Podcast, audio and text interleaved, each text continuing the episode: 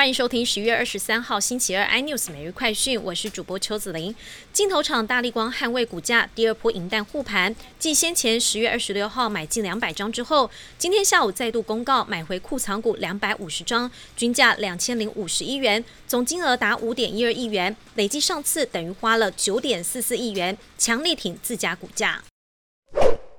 不少人爱用的保健品海外订购网站 iHerb 宣布暂停对台湾服务。iHerb 指出，台湾海关近期执行了新的清关及查验流程，导致订单清关的时效受到极大影响。目前无法预测台湾当局政策实施范围，因此 iHerb 将暂停台湾市场的营运，直到清关延迟和订单积压等问题得到解决。财政部关务署回应，海关没有进 iHerb 进口，只是提出有食品就要按照一般报关程序。才符合规定，希望厂商能遵循。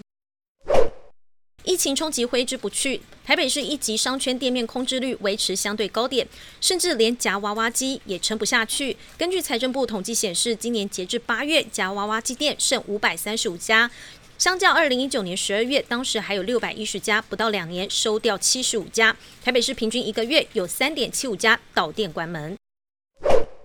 日元现金汇价持续探底，由于美国总统拜登提名鲍威尔续任 Fed 主席，缓和市场对于未来金融政策的不安定感，买盘大买美元抛售日元，造成日元对美元降到四年多低点。根据台银最新排告价格显示，日元现金汇价今天对台币来到零点二四五价位。再创十五年新低，一元台币可换到四点零八元日币。更多新闻内容，请锁定有线电视四八八十八 MOD 五零四三立财经台 iNews，或上 YouTube 搜寻三立 iNews。感谢台湾最大 Podcast 公司声浪技术支持。您也可以在 Google、Apple、Spotify、KK Bus 收听最新 iNews 每日快讯。